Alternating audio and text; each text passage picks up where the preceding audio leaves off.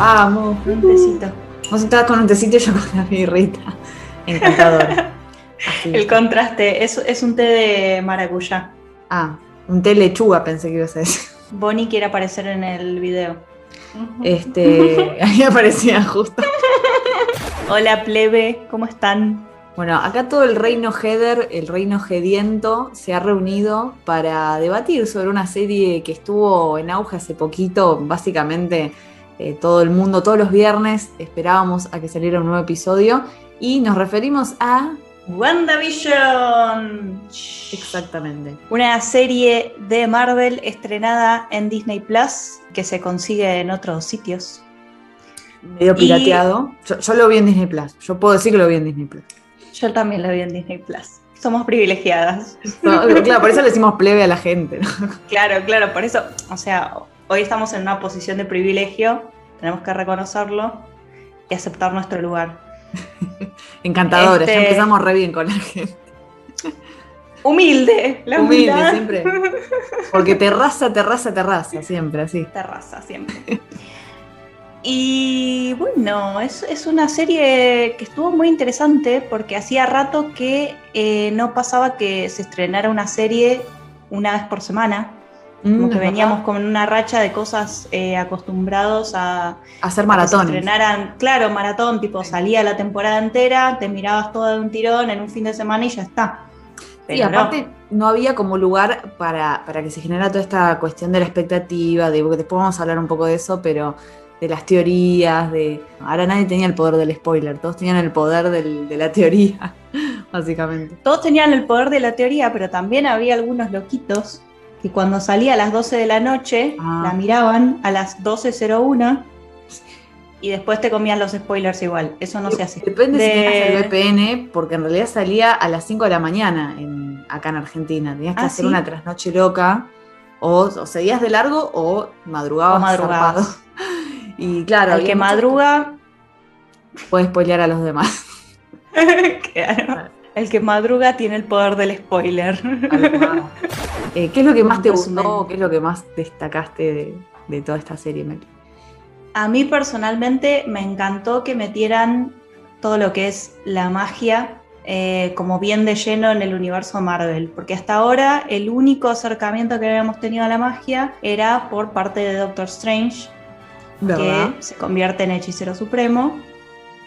Eh, pero ahora con Wanda le ponen el nombre de magia Mm. magia del caos específicamente, y le dan lugar a otras brujas, le dan lugar a, a las historias de otras brujas, como es el caso de Agatha, y eso la verdad que me gustó mucho porque no... Porque siempre se veía como el universo de los superhéroes separado de lo, de, de lo natural, digamos. De lo Acá me sobrenatural. No, ¿por qué? Ah, a ver. Ah, expláyate, amiga. Lo que se plantea desde la magia del caos en sí misma es que se trabaja con las fuerzas de la física, las, las leyes naturales del mundo en el que vivimos.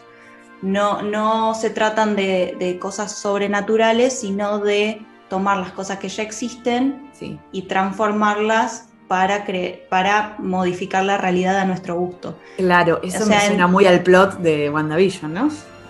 Es que es, es exactamente eso. A ver, Wanda en este caso se está sirviendo de la energía de, de Westview, o sea, de todo el pueblo El pueblo, sí. y de la gente que vive en Westview, eh, para poder crear su propia realidad. No es que la está creando de la nada, que está inventando. Está como transfigurando, como transmutando, una cosa medio alquimista Claro. también, si se quiere, ¿no?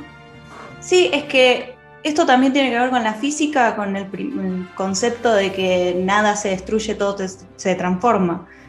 Eh, y de ahí viene la teoría de la magia del caos Claro. y por ende los poderes de Wanda. Eh, y es algo como muy particular porque en si se quiere es algo como bastante actual el tema, como que no, no es algo eh, tan mitológico, digamos, como que surgió en los 70s, una cosa así el término. Entonces, eh, es algo que me, me copa que se esté explorando porque no es algo que, que hayamos visto mucho en otros lados. Y por esto digo que se trata con las leyes de la naturaleza y las leyes de la física y las leyes del mundo en el que existimos. Entonces no es sobrenatural. Claro. Porque está cerrando cosas naturales, la naturaleza. Eh, hace poco vi un video que me pareció muy interesante que explicaba por qué eh, el UCM arrancó con la película de Iron Man, que en realidad era un era un personaje, no sé si de segunda, pero no era tan eh, popular en su momento. Y eh, les pareció que estaba interesante arrancar con un personaje cuyos poderes derivaran de la tecnología y que, digamos, las personas pudieran sentirlo como más cercano, más allá de que, bueno, Robert Downey Jr. es súper, le dio, digamos, un montón de, potencia al personaje, y bueno, eh, todo, todo, digamos, lo que deriva el personaje en sí, que también fue llamativo, pero el hecho de, de que se valiera de la tecnología, eh, fue como algo que no era tan volado, tan loco, ¿no? Después sí em, se empezaron a, incorporar otros personajes como Thor, que bueno, toda la mitología nórdica y eh, bueno, tiene como ya otro vuelo. Em, pero bueno, qué sé yo, el Cap con un suero que de golpe lo haga súper poderoso tampoco era tan loco. Pero de golpe es como que todos estos, digamos, estos orígenes de fuerza y de fantasía eh, se fueron como entrelazando y de, una manera orgánica, porque no, suena como, o sea, si bien son todas cosas, sí, muy fantasiosas, muy... Sí, obvias, eh, se van como entrelazando de una manera bastante natural, orgánica, y esto que me estás diciendo me, suena así, ¿no? Como que, que tiene sentido, o sea, está bien pensado y también las etapas en las que se van mostrando ese tipo de, de fantasías. Totalmente. Y, ahora que se viene la etapa de Spider-Man y la próxima Doctor Strange, que tiene, pasa todo en el multiverso, que es donde nos quedamos con la última de Avengers. Es como. A mí me encanta esto que empiezan a meter, claro, empiezan a meter mucho más de ciencia ficción en sí misma, más que fantasía o, superhéroes, sino como la ciencia ficción más pura antes, bueno, ahora, qué sé yo, ver este tipo de películas o leer cómics o lo que sea es como que está más normalizado, por suerte, porque no es nada malo. Pero antes era como algo medio de nerdo, ¿no? Entonces, como que por eso también acaparaba mucho el mundo de la ciencia ficción y de todas estas cosas medio. Eh, que en el fondo son re nerdas, en realidad, pero que están buenísimas. Bueno, en Ant-Man se va a plantear el, universo cuántico, como que mm. son cosas que sí, de nuevo, es ciencia ficción, no es ciencia. Eh, es un documental. Per se, claro. Pero está, o sea, me parece súper interesante que tomen cosas del mundo natural, el mundo tangible que vivimos todos. Me parece que es como que, en cierta manera, es como que le da un tono un poco más fantástico al mundo y a lo que nos rodea. Y es como que decís, wow, esto se podría transformar en tal cosa. Mm no sé, lo hace como un poco más entretenido todo. Sí, y también que no le pongan límites, porque realmente, qué sé yo, también en la última, en Endgame, se exploró el tema de los viajes en el tiempo y qué tipo de paradojas se podrían generar, y, bueno, también eso abre un montón de posibilidades eh, a nivel eh, narrativo. Y esto que mencionabas también del tema de las brujas, eh, o del, tema de la magia y, todo esto, mm. también me parece interesante que esto por si no lo vieron, por si no saben, tenemos un podcast que hablamos sobre eh, las brujas, canciones que embrujan, es el capítulo, y estuvimos hablando de las brujas de Salem y la, quema o la cacería que hubo, y un poquito se abordó este tema también, ¿no?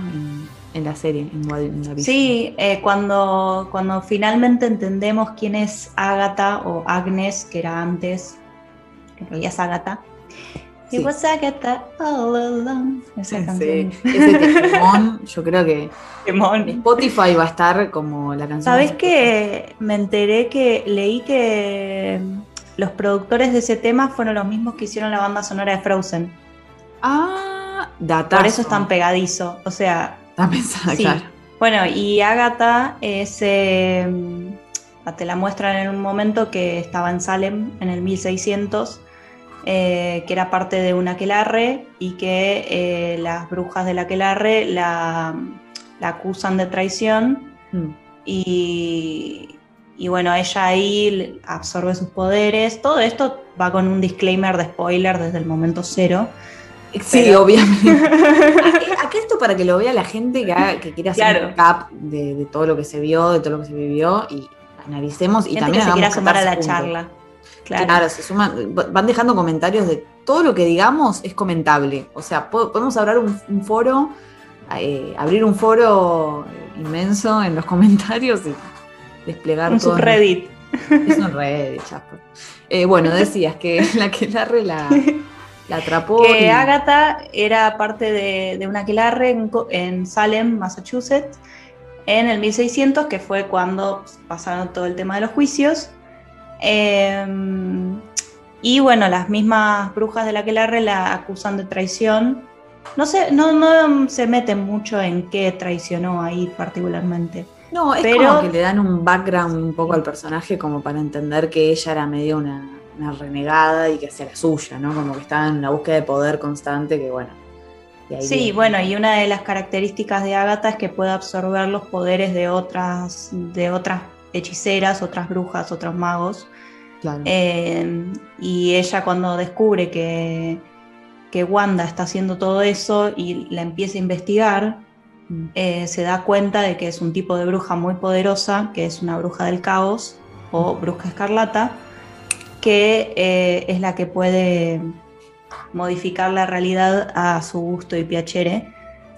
Y, perdona, un pequeño paréntesis, pero que fue muy épico el momento en el que dijo, eres la bruja escarlata. ahí como que se, le puso el manto del nombre del personaje de los cómics, porque siempre fue Wanda, pero en realidad claro, todos tienen un alter ego, va, un, nombre de héroe, digamos.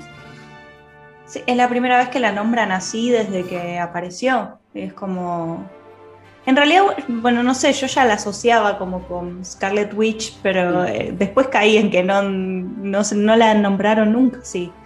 O sea, es la primera vez que se nombra. Sí, eso es verdad. Este, Excepto Thor, creo que todos tienen, ¿no? Algún nombre, ¿no? Porque Thor es Thor. Thor es Thor. Thor es Thor.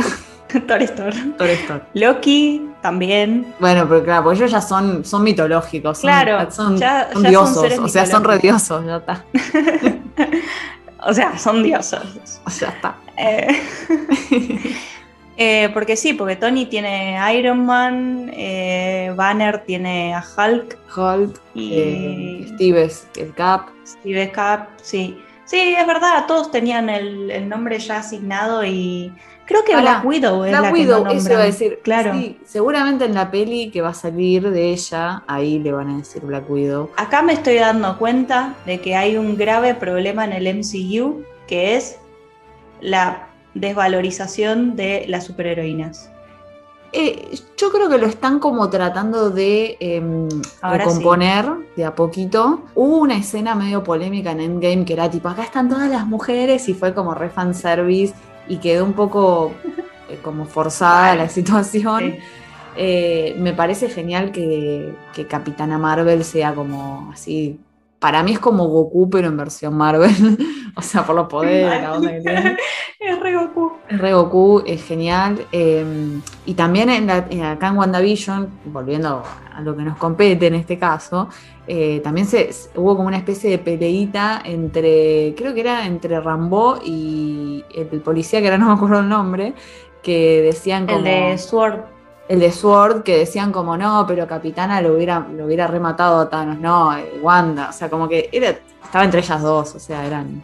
Y Wanda casi lo mata, realmente es como que está posicionada como la que casi mata a Thanos con, por su propia cuenta. Es que en teoría los poderes de Wanda, ahora que los descubrió y que termina la serie ella aprendiendo más sobre sus poderes y cómo manejarlos, mm. en teoría es como que se va a volver como la más poderosa del universo Marvel. Y también una cosa que tienen las, las escenas post créditos del final es que aparecen los aliens, ¿cómo que se llamaban? Los que, sí, están en Capitana Marvel. Scroll. Scrolls, sí. Bueno, y aparece uno ahí que en teoría tiene contacto con Mónica, mm. que le nombra a su amiga de arriba, o sea que vendría a ser Capitana Marvel. Así que, no sé, ya veo ahí como una, especie de redistribución de, poderes. Claro, sí, o sea, ahora que decís esto, sí, por ahí pienso que capaz por la ira y toda la situación, porque, o sea, recordemos que después del chasquido, todos vuelven inmediatamente después, los que se desaparecieron inmediatamente después de lo que pasó, o sea, no vieron nada, no, no es que pasaron esos cinco años y ellos, para ellos fue un segundo. Entonces Wanda ya venía de que recién le acaban de matar a Visión y por ahí por esa locura que tenía eh, se le tiró a Thanos, casi lo mata, pero no tenía todavía el control de sus poderes absoluto, entonces, bueno, pasó. Y también porque tenía que tener a Iron Man su momento heroico de, ya no es spoiler, pero de, muerte, de muerte salvadora, de suicidio, sacrificio de héroe. Este, Kamikaze.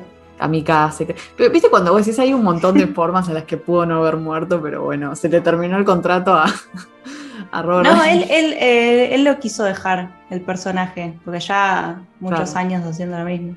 Otra cosa que me parece interesante es que creo que en, este, en esta época la gente está como más acostumbrada a, o desea, digamos, tener mundos ficcionales expandibles y que no sea solo una película o, no sé, una secuela o, bueno, nada, se bancan ver un montón de películas basadas en distintos personajes que para poder armar la gran historia tenés que verte todo. Capaz sos más fan de cierto personaje, pero para entender un poco más algo de, otra peli donde aparece tenés que ver X eh, peli que por ahí tiene que ver con otro. Y, y, bueno, esto de las series, ¿no? Entonces por ahí había personajes que estaban más bocetados en las pelis. Por ahí Wanda no era, era secundaria, digamos, no, tenía tanta importancia. Y acá tuvo su serie, lo mismo con Visión, ¿no? Como que se fue desarrollando más. Y también entendimos su pasado, que era re triste, era porque, pobre, Bandita, ¿por qué? Este, Bandita y también, ¿qué pasó después? Porque después del, del chasquido, o sea, esto se redaría para otro video, ¿no? Especular que, cómo sería un chasquido real. después. Lo eh, un chasquido real, como qué pasaría, ¿no? Como si fuera realista, ¿no? Sería muy loco. Si ya con un coronavirus estamos así, imagínate. Este, imagínate con el chasquido de Thanos.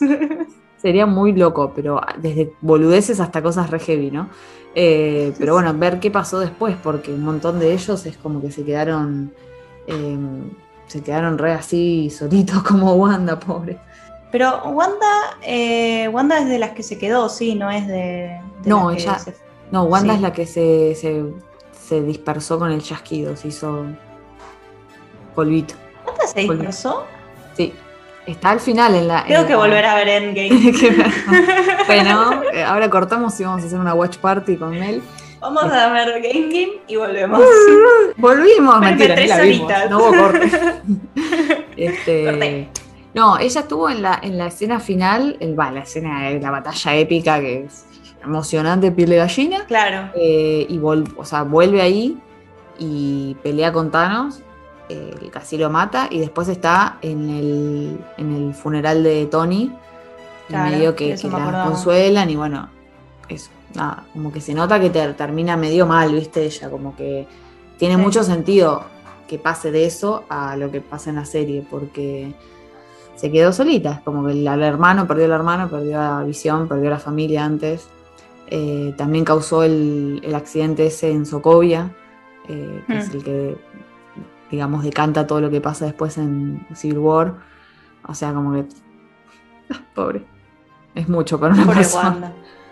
Una vida muy eh, conflictuada. Sí, pero bueno, por ahora, yo no sé en los cómics, porque eso es un tema. Yo, digamos, sé poco y nada, o lo que me dicen mis amigos, pero no sé si ella en algún momento llega a ser villana o qué onda, pero bueno, por el momento está por la senda del bien. En Ultron fue un poquito mala al principio, pero después no. Lo que tiene es que Wanda es un personaje muy poderoso, entonces tiene el potencial de, ser muy destructiva si quiere. Se le escapa de eh, manos. Claro, por eso tiene que, que aprender a controlar los poderes y todo, porque si no puede destruir todo Mm. Y de hecho, hay mm, uno de los cómics que es eh, House of M. que, em, en el que ella hace desaparecer a todos los mutantes del ah, universo de X-Men. Creo que vi algún video sobre em, Claro. Este. Entonces, o sea, en sí, Wanda tiene un poder muy parecido al que tenía Thanos. O sea, puede, puede al controlar la magia del caos, o sea, al controlar la energía del universo como tal, tiene el poder de hacer y deshacer lo que quiera. Por eso es que eh, se cree que se va a enfrentar a Doctor Strange en, en la próxima película. Se va a poner ser picante. hermoso. Pues se va a poner picante, claro. Sí, total. Genial, porque aparte también Doctor Strange, bueno, aparte de que amo a Benedict eh, con mi corazón completo, eh, pienso, eh, es un personaje como muy estoico, muy... muy Ahí va. Eh, es muy estoico y con esto qué quiero decir, bueno, como que, que eso, como que tiene mucho porte y mucha potencia por, por- por sus poderes y por, por, digamos, toda esta cosa milenaria que, que tiene alrededor y todo. Nada, me parece como copado porque él, él maneja más todo lo que es también el. eh, ya me El perdí. tiempo. El tiempo, ¿no? Está, está en la. Yo creo que Él tiene tenemos- las. Cuando, te- cuando no Sí, te puedes te- dormir a la noche y estás pensando en, ansiosamente en todo lo que te puede pasar y no pasar, y que nunca pasa al final porque es más tu cabeza, estás como Doctor Strange pensando todos los futuros alternativos. Sí. Ah, Meme. Sí, o sea, él tiene más el poder de manejar el tiempo y las líneas temporales y es como que él es el encargado de hacer que el tiempo siga siempre estable. Claro. Eh, por eso con lo que hicieron en Endgame medio que la cagaron, pero Mm. bueno, ahora él lo va a tener que arreglar seguramente. Y todo el quilombo, porque yo vi memes que esto se relaciona con las teorías también que la gente fue haciendo de WandaVision. eh, memes de, uy, ahora Wanda se mandó todo un quilombo con destruyendo cuestiones de la realidad y ahora va a tener que ir eh, Doctor Strange a arreglarlo. Y aparentemente se decía que iba a aparecer Doctor Strange al final de, de la serie y no pasó. Fue Sí. como todos nos quedamos payasos. El meme, viste, del que se está pintando el mundo todo. Payaso, claro. Pero bueno, sí, es- está bueno eso de que, como, de que hagan como un repaso más eh, certero eh, que ahonde sobre los personajes. Básicamente la serie lo que trata es eh, del duelo que ella hace por la pérdida de visión del hermano, de la familia, de todo. Y toda, también un duelo de esa vida medio eh, de, de sitcom que ella quería tener. Eh, De los hijos también. de los hijos, de la casa donde iba a envejecer con visión, que para visión iba a ser un poco raro envejecer o medio difícil, pero capaz que, se- viste, con las actualizaciones se iba agregando arrugas, no sé, tipo de software, ¿no? Claro. Hardware Se enchufaba a la pared y eh, cumplía años.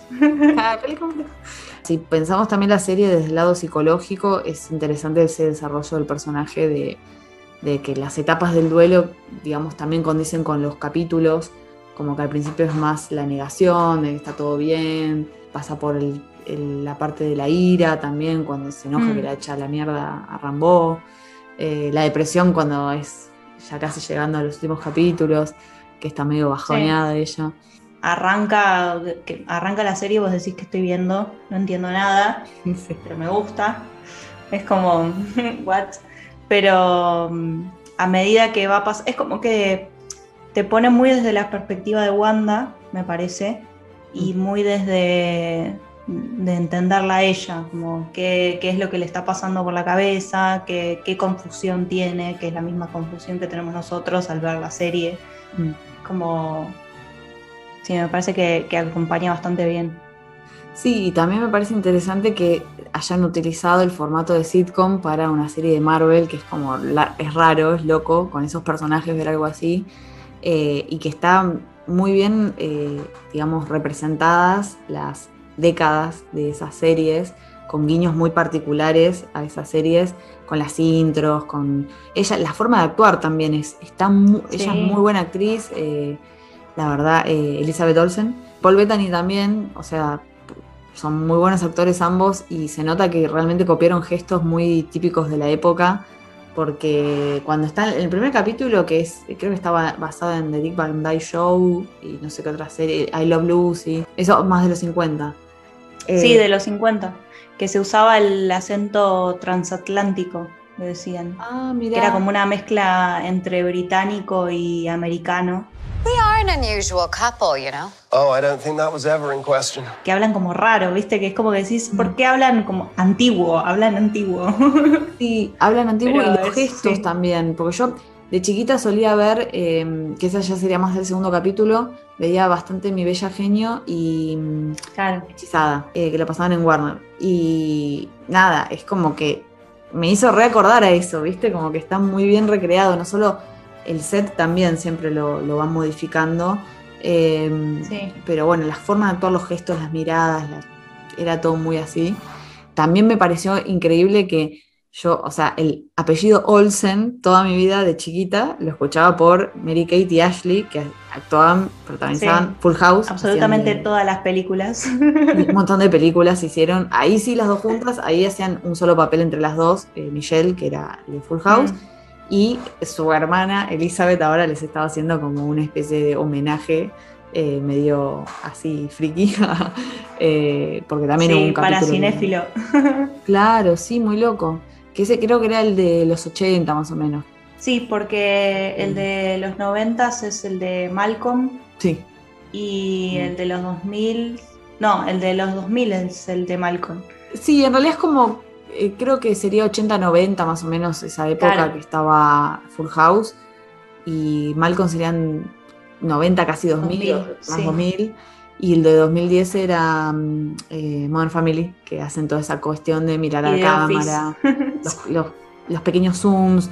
Y también es interesante pensar eso, como eh, el modelo de felicidad familiar que nos vende la televisión es al que ella quiere aspirar cuando elige crear su realidad, ¿no? Porque podría ser una realidad distinta, un fanfic, se podría haber armado ella Claro. diferente, pero ella usó ese modelo, ese esquema. O sea, ¿por qué eligieron eh, que sean sitcoms Mm. su cosa favorita?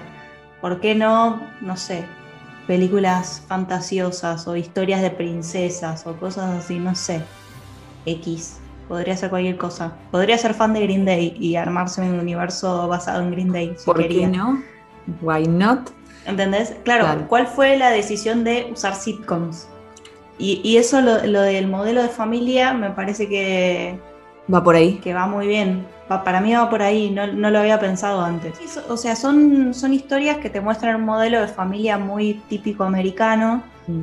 De cada época y es lo que ella quiere, o sea, la familia feliz, completa de ella con Vision y los hijos. Eh, el hermano también, que lo extraña y que de repente aparece. Ese es otro punto a tocar. Eh, Pietro. Igual quiero cerrar primero lo que decís porque es interesante que, sí, obvio, como son sitcoms que, que se basan más que nada en la familia y en esa dinámica, eh, como que en cada, en cada época, en cada década se fueron como profundizando distintos valores, ponele en Hechizada y en Mi Bella Genio, las dos tenían poderes eh, así mágicos y Mm. eran amas de casa, ¿entendés? Que esperaban al chabón que llegara de trabajar y tenían limpia la casa. Es- es lo que aspiraban era eso. Yo ahora en ese momento lo veía y me divertí y no lo pensaba demasiado, pero ahora eh, quedaría súper caduco ese, e- esa Sí, historia, como totalmente. que sería, haría un montón de otras cosas la, la mina. eh, y el chabón también se comportaría diferente, o sea, todo muy diferente. Pero siempre se centró en eso, en la familia o en la pareja o en, en, bueno, en buscar esa unión de que, de que también eh, te apapachaban esas historias porque en definitiva es como que podía haber algún conflicto, alguna inseguridad, lo que fuera, pero siempre todo termina bien. Y incluso hoy en día, qué sé yo, con Modern Family, que es una serie bastante actual, vigente, Sí. eh, que bueno, por ahí muestra la diversidad de familias, ¿no? Como una pareja gay que adopta una nena asiática. Nada, siempre muestran esa unión y por ejemplo nunca vas a ver un conflicto, ponerle de infidelidad o de, o de pelea. O, O si, o si lo hay, se resuelve al final del capítulo. Claro, como que todo va a estar Como, bien sí. y es como lo que ella busca, en definitiva, ese final feliz de... Y, y al final es nada, como, como le dice a Vision en un momento que, que muestran a, a Hal de, de Malcolm, el papá de Malcolm, que se le cae el techo encima y dice, no, no, no le va a pasar nada, no es que se va a quedar cuadripléjico porque no es ese tipo de show. Sí, total, es como que es la promesa de que siempre va a terminar todo bien, digamos. Claro.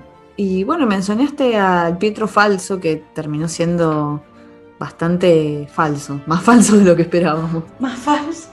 Yo eh, estoy un poco decepcionada con eso, la verdad. Me, me gustaba la idea de que lo volvieran a meter a, a Quicksilver, pero con Evan Peters. Era como. Yo, como me declaro, Sí. bueno, yo ya, ya está, ya me, ya me declaro como la pajera del, del dúo, básicamente, pero bueno, Evan Peters también es eh, eh, así, corazoncito feliz. Ah, sí, toda la vida. Ah, está bien, está- estamos de acuerdo. estamos de Está- estamos de acuerdo. Y, Desde American Horror Story. sí, bueno, yo, yo estoy por la temporada de, Ap- de Apocalipsis ahora, así que No. Uy, es una bomba. porque- Es una bomba. Para otro Esa es capítulo. para otro video. para otro video, claro. Eh, nada, es un, es un re buen actor, la verdad que es épico. O sea, te, caga- te hace cagar de risa y también de miedo. De y miedo. lo que quieras. Este, así que nada, yo la verdad en eh, las pelis de los X-Men a mí me encantan, me gusta mucho todo lo que es lo- el concepto de los X-Men, ¿no? Que son marginados y que son, bueno, Sí. tienen todo un mambo interesante. Y me gustó mucho el personaje que hizo él de Quicksilver. Me parece interesante que, como vos decís, que sea como medio multiverso y que venía de otro lugar y que de ahí entraran los X-Men. Porque en realidad eh, Wanda es hija de Magneto en los cómics. Claro, los dos, o sea. Los dos. perdón. Sí, o sea, en teoría son hijos de Magneto, pero bueno, ahora ya nos dimos cuenta cuando te presentan a los padres que no, no es Magneto. Yo quería, esto- otra pajereada más de fiamma, pero si vos me traías a Michael Fassbender, Disney, querido ratón Mickey, si vos me traes a Michael Fassbender, yo ya está, listo. Agarré- igual que podía esperar de mí Disney, ¿no? Como que le pague Disney Plus nada más. No, es que ya, ya es demasiado, o sea, imagínate, Chris Hemsworth, Tom Holland, Tom Hiddleston, o sea, e- es como que es una lista que, sigue y sigue y sigue, que es tipo Benedict, Sí, sí, sí. Robert Downey Jr. Y lo más. Bueno, ya y- lo de lo de Pietro, que le dicen, el falso Pietro, eso fue una troleada masiva de Disney a todos los fans, o sea, es En tremendo. palabras troleadas, sí. es troleada, o sea, es. ¿Por qué? Era como, Sí. encima ni siquiera era, era un chabón que nada que ver. Nada, era, era un nada que actor. Claro. Hasta lo recastearon y ya, pero no. Sí. Y a- aparte tenía un chiste de, de pene, ¿no? Como que fue un chiste de. Ah, sí, de- Ralph Boner. Sí, Ese Boner es erección. Ag- Agnes, cuando es la vecina, ¿no? Antes de que se Mm. revele como Agatha, ah, mencionaba a Ralph, que era su esposo, supuestamente. Ralph. ¿cierto? Pregunta: ¿Agatha se cogió a, a Pietro? A su esposo. Y encima tiene una erección. O sea, mm, ¿van a venir los hijos ahora? Maybe, Maybe. maybe. Capaz el conejo que tenía Agatha, Eso es un símbolo de eh, fertilidad, eh, fertilidad y reproducción. reproducción. Todo tiene que ver. Acá está la nueva teoría que se va a hacer viral. Pero algo que hay como muy particular de las brujas en general es que tienen a su familiar, que en realidad, o sea, no es familiar de, de, de pariente, Sí. sino de familiar, le dicen a, a unos animales que vienen a ser como los guías espirituales o protectores. Spirit animal, Claro, una cosa así. claro. Sí, Eh, como Sabrina entonces- Salem. Claro, Sabrina con Salem. Eh, en este caso, bueno, el conejo de Agatha sería el familiar de Agatha. Y otra cosa que también se habló mucho, que también fue como un che, quedaron como ridículos ustedes teorizando esto, o sea, hello, pero todo el tiempo era como Mephisto, Mephisto, va a aparecer Mephisto, está atrás Mephisto, Mephisto es el, padre de los hijos, de Wanda, y nada, al final, ah, ahora estaban haciendo chistes con que iban a hacer Mephisto and the Winter Mephisto, no sé, como que ahora iban a meterlo también acá, en todos lados. La nueva serie. Es que sí, o sea, las teorías de los fans llegan a niveles que no, no podés, es tremendo. Yo- Y, y hay- había gente, a mí me fascinaba ver el, o sea, me divertía mucho de una semana a la otra ver, no sé, TikToks, videos de YouTube, de todo, de gente haciendo teorías sobre qué iba a pasar en el próximo capítulo y analizando hasta el, no sé, la mancha que había Sí. atrás en la pared porque supuestamente era una referencia a otra cosa que... Y al final no. Que ahora, ahora si ves esos videos es como me, ¿no? Como que quedó todo. Claro. Yo lo aplaudo, a mí me gusta mucho esto porque nos hace pensar y nos Sí, hace estimular la imaginación. Pero como tenemos eso, ¿no? Como le dedicamos más tiempo a, a pensar estas cosas, qué sé yo, es, está bueno, somos todos friki, nerd. Sí, no, me parece súper divertido. Hace que, no sé, como que se enriquece más el producto en sí, digamos. Si ves eh, cualquier cosa de Marvel, por ejemplo, desde una perspectiva realista Mm. o queriendo analizar objetivamente las cosas, o es como que decís, no, no tiene sentido nada. A ver, a nivel cinematográfico, me. O sea, tiene mucho presupuesto y ya. Sí. Pero creo que lo que lo hace rico a todo este universo es esto, justamente, la interacción con los fans y las La teorías, y claro. Me parece que es lo que, lo que hace más interesante. Lo mismo con Star Wars, por ejemplo, Sí. Harry Potter.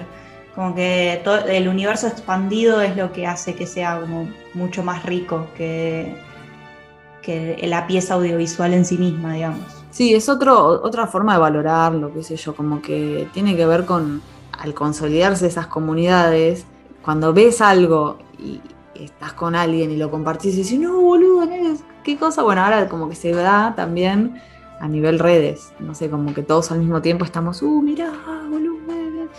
Y es como una sí, manera de, entretenimiento copado, no sé, a mí me gusta, me parece medio como también cuando vas a un recital, que están todos al mismo tiempo recibiendo esa energía y tipo, ah, y, y también devolviéndosela al, al- al artista, bueno, acá se da de esa manera, me parece más multitudinario, ¿no? Como, como medio Sí, ritual también, porque poner cuando yo fui a ver Endgame pasaba que, no, no sé qué, qué tipo de golpes fueran todos, ¡ah! sí, como que es algo medio entretenimiento. que se rían, tipo. Sí.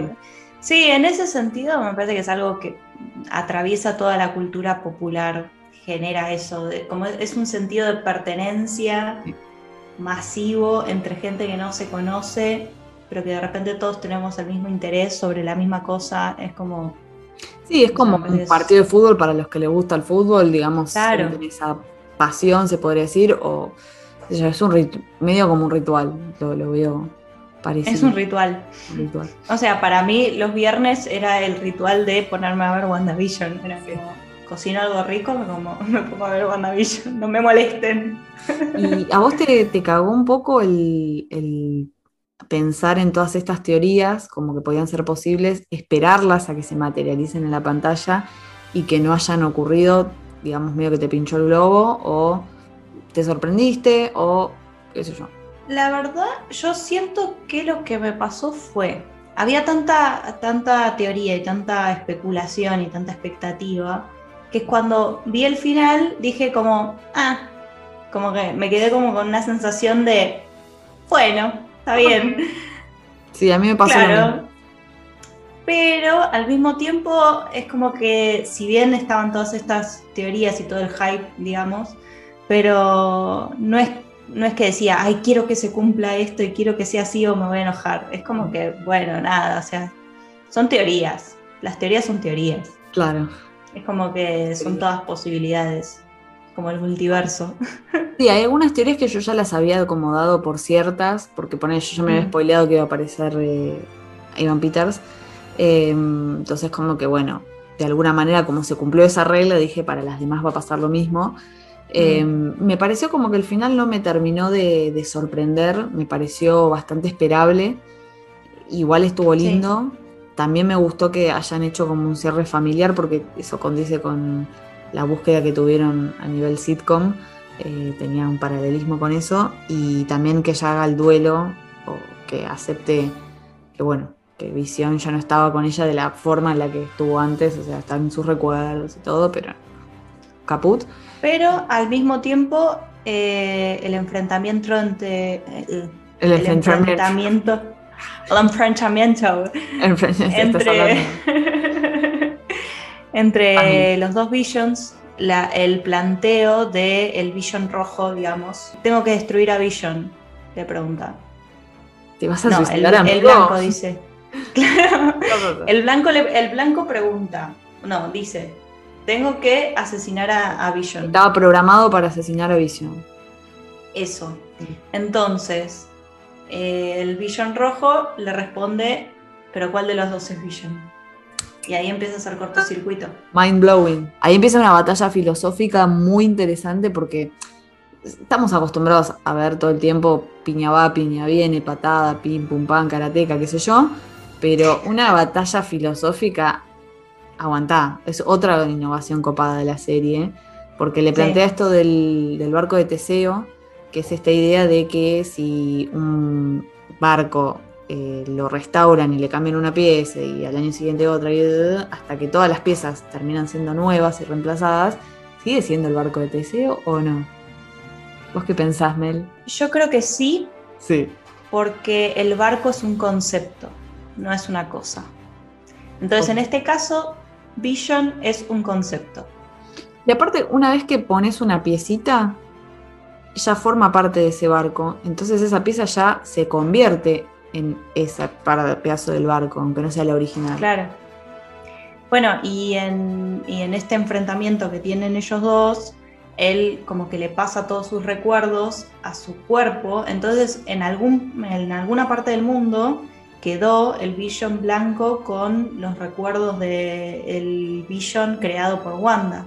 Mm. Entonces es como que si bien se desintegró, porque se desintegró cuando se desintegró todo ese universo que había creado ella, el otro sigue estando, el otro es material y tiene mm. los recuerdos que le dio el otro. Entonces como que...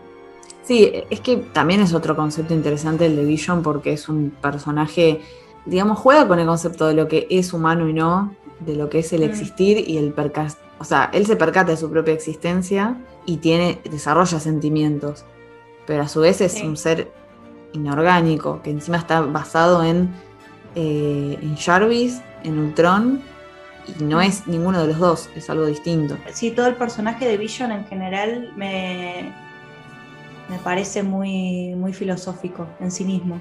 Y que, el, que Paul Bettany sea el que el, lo personifica, digamos, o sea, me parece que es buenísimo porque siempre hizo como ese tipo de papeles así como medio filosóficos. Sí, él aparte tiene como una cosa medio de medio badass, pero a nivel intelectual, ¿no? Como que tiene esa jeta, ese porte, no sé. Vayan tomando apuntes, esto les va a servir para su clase de filosofía STP que están debiendo en la facultad. Mira, te viste este video, y de pronto encontraste tu tesis. Aguanta. Ay, amaría hacer una tesis sobre Vision y el conflicto de la humanidad. O sea. ese, ese suspiro gemido de. Ay, sí, es como que de repente tuve como una. Una epifanía. Claro, sería hermoso. Yo hice una, una vuelta, una ponencia sobre Capitán América como propaganda política. Bien. ¿Querés desarrollarlo en otro video para que la gente nos vea? La voy a desarrollar en otro video. Muy bien. Lo dejo ahí picando. Si les interesa saber sobre mi ponencia, pueden comentar. Pueden comentar y bueno, no sé si lo harás en este canal o en el tuyo, pero igual pueden seguirnos en Movida Gede, en Mel Bruja Punk y Firma la Flama. Y van a tener todo acá escrito, así que. Sí, la verdad que es interesante todo el tema de los, de los superhéroes, analizarlos también de que provienen de la mitología griega, nórdica, bueno, todo lo que sería relato. Claro, la mitología, todo lo que, quiere explicar un poco nuestros orígenes, pero no solamente de tipo por qué existimos, sino también qué rol cumple eh, el humano con lo que se propone, ¿no? Porque son también, los héroes son como modelos a seguir, aspiracionales, ¿no? También como... Sí, son arquetipos. Arquetipos. ser humano. O sea, en sí también ahora que metieron mucho del tema de la magia, también viene de la mitología, o sea, es la mitología más... Celta. Pagana. Pagana. Celta, gaélica. Como que metieron otra rama que antes no, no habían explorado todavía. Es verdad. Y, o sea, porque con Doctor Strange tenés toda la rama más eh, oriental. oriental. Sí. Claro. Con Thor tenés con, más. Eh, con Thor tenés lo nórdico, ahora metieron a Salem, entonces metieron como, bueno, el, paganismo. Los griegos también, ¿no? Digamos. Hay, hay, como una. Hay alguna rama también de Marvel que va a venir me parece, ¿no? Los Inhumans. No, estoy diciendo cualquier boludez. Bueno, si quieren putearme en los comentarios, nos dejan comentarios, que eso nos sirve que dejen comentarios. Este, voy a decir alguna Puteadas cuentan como interacción, así que pueden putear igual. Claro, todo sirve. No, por eso, díganme, quiero aprender, quiero saber. ¿Viene, viene algo medio de, la mitología griega por, por algún lado? Que la gente comente. Ya no sabemos cómo decirlo, ya lo estamos suplicando directamente. por favor, comenta. Claro. Si te pones a pensar que hace miles de años la gente todo eso lo daba por cierto y lo estudiaban o le rendían culto a todas esas figuras y ahora nos compramos figuras de acción de, héroes basados en esas historias, es, es divertido, no sé, está bueno. Bueno, de vuelta al principio eso tiene que ver con la teoría del caos también, o sea, con la magia- teoría de la magia del caos. El hecho de que se pueda Transformar. eh, el hecho de que se pueda dar significado a cualquier cosa que uno sienta que le da significado. Por ejemplo, no soy una persona eh, católica, o sea, por, por mm, sí, fui bautizada, pero no soy una persona creyente del Dios católico. Entonces, para mí, toda la simbología del catolicismo no, no significa nada. Pero la simbología, no sé, celta o la simbología nórdica sí me atrapa más, por ejemplo.